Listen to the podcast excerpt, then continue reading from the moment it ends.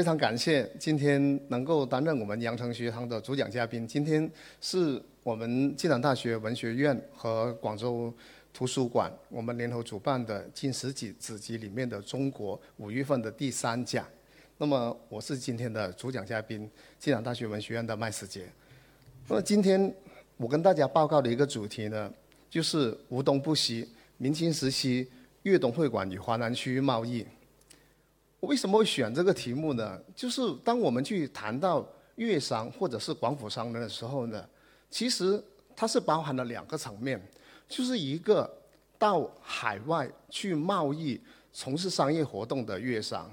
但除了这一部分呢，有一部分粤商呢，它是顺着西江上游到广西甚至云南、贵州地区去从事商业活动。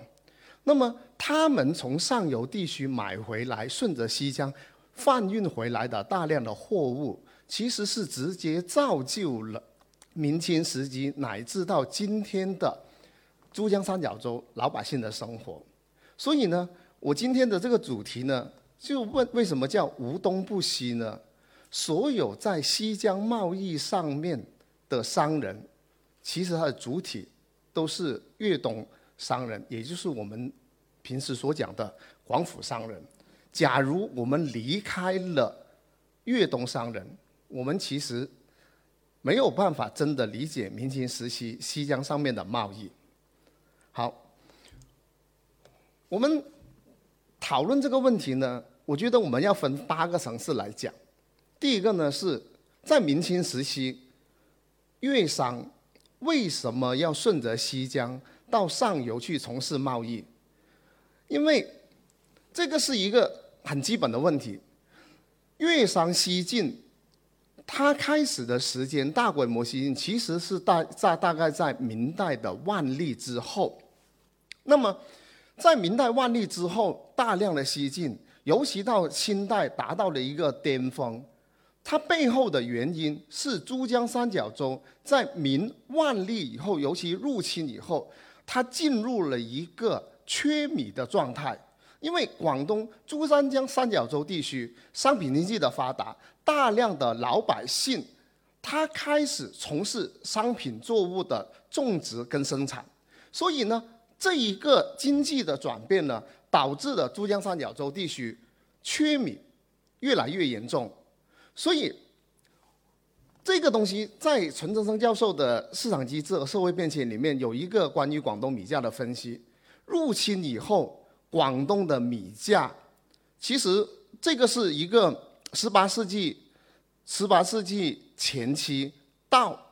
呃十八世纪末期整个米价变动的趋势。就整个米价变动的趋势，其实一直是在向上的。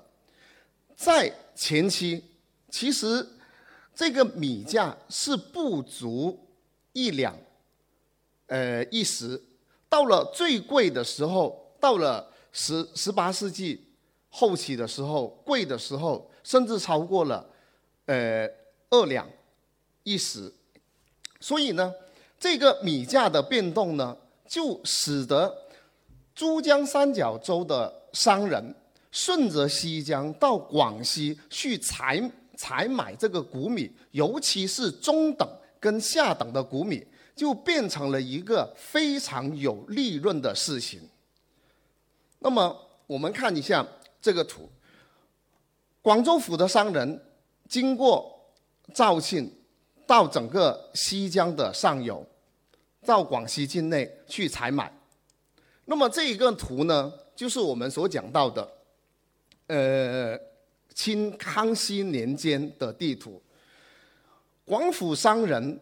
经过了梧州以后，在广西境内采买谷米的地点，主要就是一个是梧州府，另外呢就是浔州府，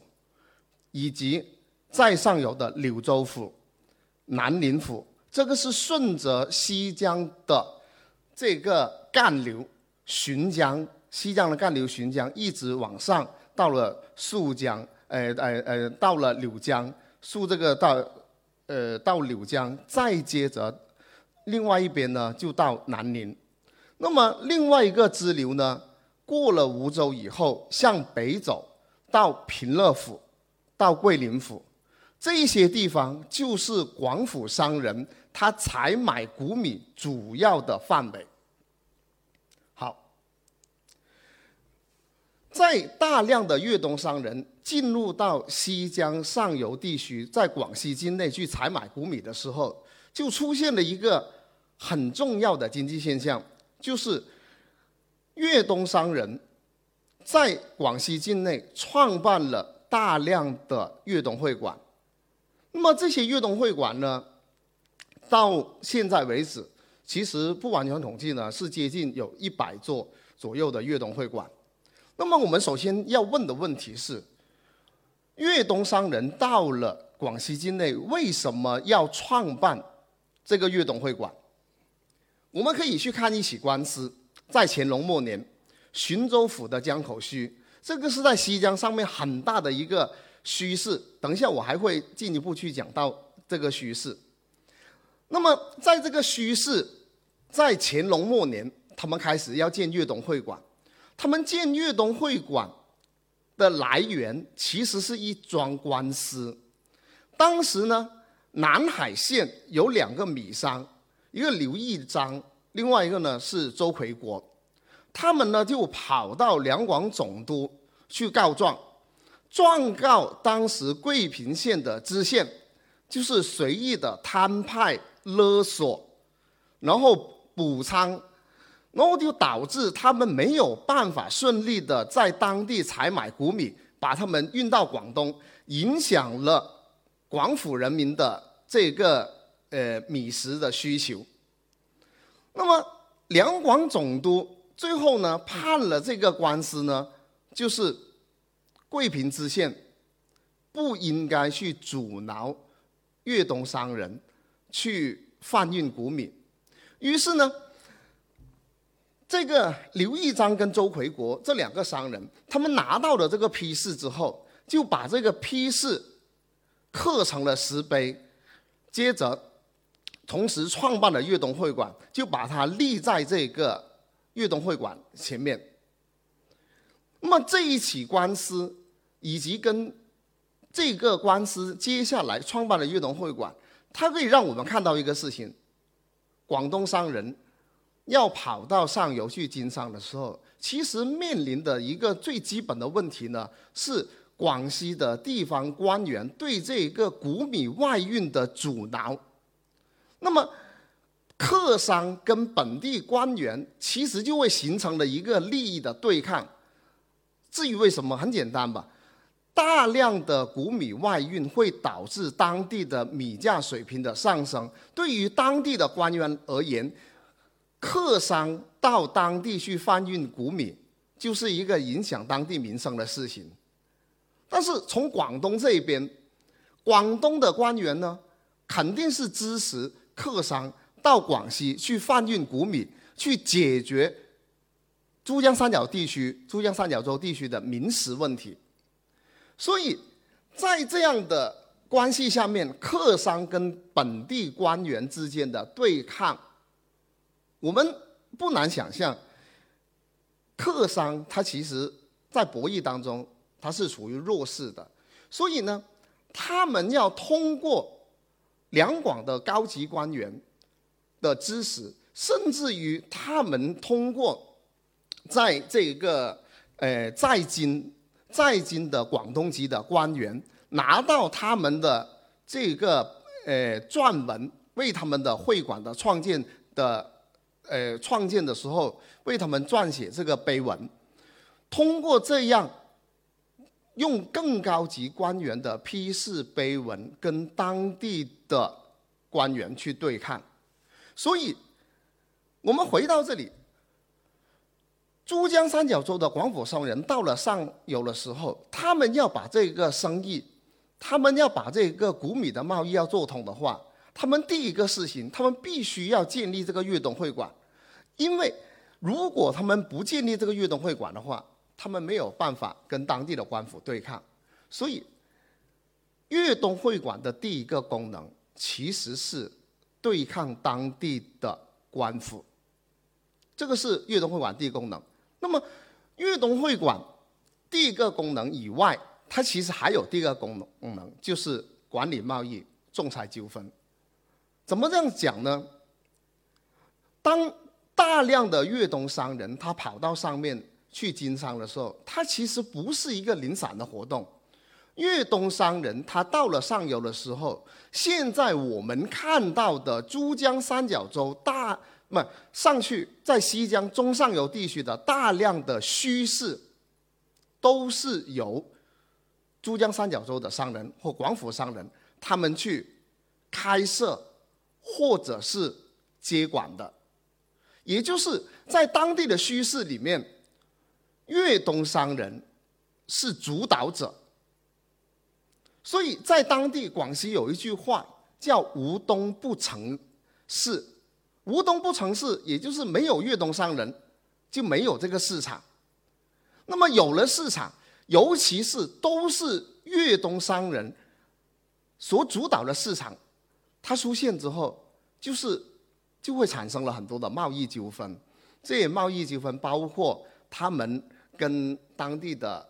呃土民之间的贸易。包括在这个码头转运过程里面所发生的各种的的纠纷，在这些纠纷以后，它需要有一个仲裁机构。这个仲裁机构是什么呢？其实就是粤东会馆。所以，粤东会馆它本质上面它是一个管理虚市贸易的机构。它不仅仅就是如果我们仅仅把这个粤东会馆看作是一群在西江上游地区背井离乡去从事贸易的粤东商人，他们在抱着一种思念故乡之情去创办这个粤东会馆的话，可能我们没有办法真的去理解理解这个粤东会馆它真正运作的本质是什么。所以我们在讨论粤东会馆的时候。我们先得明白，粤东会馆它建起来，它是要干嘛的？这两点就是粤东会馆最重要的两个功能。好，那么我们第三个问题，我们对于粤东商人跑到西江上游去做生意、去贩运谷米以及有大量的商品的时候，我们要去想一个问题。粤东会馆既然如此重要，那么粤东商人他怎么把一个粤东会馆建起来？我们知道建一个粤东会馆你需要什么？你无非你需要两样东西，一个是钱，另外一个是地。你没地没钱，你建不起来。那这个也是一个在贸易过程当中很基本的问题。那么。我们首先看买地的问题。粤东商人到上游去买地，其实面临最大的困难是什么呢？是怎么交税的问题。因为很多粤东商人跑到上游的时候，他们的户籍不是在广西，他们的户籍都是在南海啊、顺德啊，然后香山啊，在这些县。那么在明清的时候，这个体制跑到上游的粤商，他要买一块地的时候，他就涉及到我户籍不在的时候，我我其实我买了这块地，我因为没有户籍，我怎么去交税的问题？所以呢，这个就变成了买地过程当中一个很关键的问题。其实这个东西呢，放到我们今天。也很容易理解的，就是因为有很多包括这个土地限购，类似于我们今天土地限购的政策。那么我们再去看，在中山县，就是府江流域中山县的殷家一个很小的镇里面，那么我找到了一个粤东会馆的有一个购地的契约碑。其实这一个东西呢，是粤商在上游去买这个地的一个常态来的。那么这块碑。因为很典型，就把很多关系写得清清楚楚，我就把它列出来。那么，当这个粤东会馆呢，又叫广东会馆了。那么他就讲到了，顺德有两个商人，一个姓周的商人，一个姓董的商人，他们跑到上面他们要开这个墟，要建这个会馆，他们就用一百一百两的银子，就把这个呃当地土民的一块地买了下来。买了下来之后，但是呢，这个土地的名字的登记呢，因为他们没有户籍，就不能够改登记到自己的名下，所以呢，他们用到的办法呢，就是另外给多了二十两白银给当地就原来的这个卖家廖姓的土著居民，给了这个廖姓居民，就让他们以后就用这二十两的银子。作为的利息去交这个税，每年这个这个这个税就用这个二十两白银去交，然后这个粤东商人买了下来之后就担心，因为你毕竟你是一个客商，你是你是客人，你到了这个地方，你还担心以后呢会有这个纠纷，所以他们为了防止有这个纠纷，他们就在当地立了一块碑，就把这个契约。写了在上面，这个契约直到现在还立在中山中山县的殷家墟呃殷家镇的粤东会馆里面。其实当时的粤东会馆就是粤东商人到上游的时候，他大量的就是通过这样，就是我买了一块地之后，要再给一笔钱给当地你把那块地买回来的人，然后去交税，用这个办法。去把这个地买回来。那么买了地之后，那接着就是我们要要去建。这里再补充一点，其实呢，这个买地呢，不仅仅是建粤东会馆是这样，很多的粤东商人，其实包括他们自己买这个店铺也是这样。他们一个方面，他们拿到了这个。这个土地的田皮，那么在长无县志里面，这个就叫上架，就是这个田底他们其实还没有拿到，你还是原地者，因为他们户籍，所以他们还是让这个田底的所有者去纳粮，所以分开上架跟下下架，所以做商人第一个处理的问题就是土地问题，那么粤东会馆要建起来。第二个问题，就是钱怎么得来？因为建一个粤东会馆，动不动就要过过万两的白银，很多粤东会馆基本上很多重建，他们所需要的银两都是要过万两。那么这么大的一笔的呃开支，它主要分为三个部分，第一个部分。就是行会的捐助，就是由团体，团体就是各，就是包括呃做油的，然后做豆的，然后包括做皮革的，包括做米的等等不同的行会，他们会捐钱，捐钱来建，这个是第一个。第二个呢，就是在这个虚市上面的做商。你开铺的，那么可能有的朋友会问到：如果不捐行不行？你不捐，你基本上你没有办法在这个虚市上面去做生意。你要在这个虚势上面去做生意，你就意味着你必须要做一件事情，就是你要去捐款。你捐款了，你才能够这个粤东会馆你是有份的。你有份了，你捐了钱了，尤其是在他。每一次的创建、重建，包括每一年他们的教会，你都要捐钱。你不捐钱，你没办法在这个这个趋势上面去做生意。这个就是粤东会馆，所以我们看到这个粤东会馆在当地的影响力其实是非常非常大的。那么这个钱，第三部分从哪里来？就是水客，所有的粤东会馆，它都会沿江的都会控制着有码头。就是如果一个来往的水客，这个这个呃来往的贩运的这些商人，他要停靠这个粤东会馆的码头，他要在这个墟市上面能够把自己的货物卖出去，以及能够在这个墟市上面把这些货物买回来，他需要做什么事情？就捐钱。所以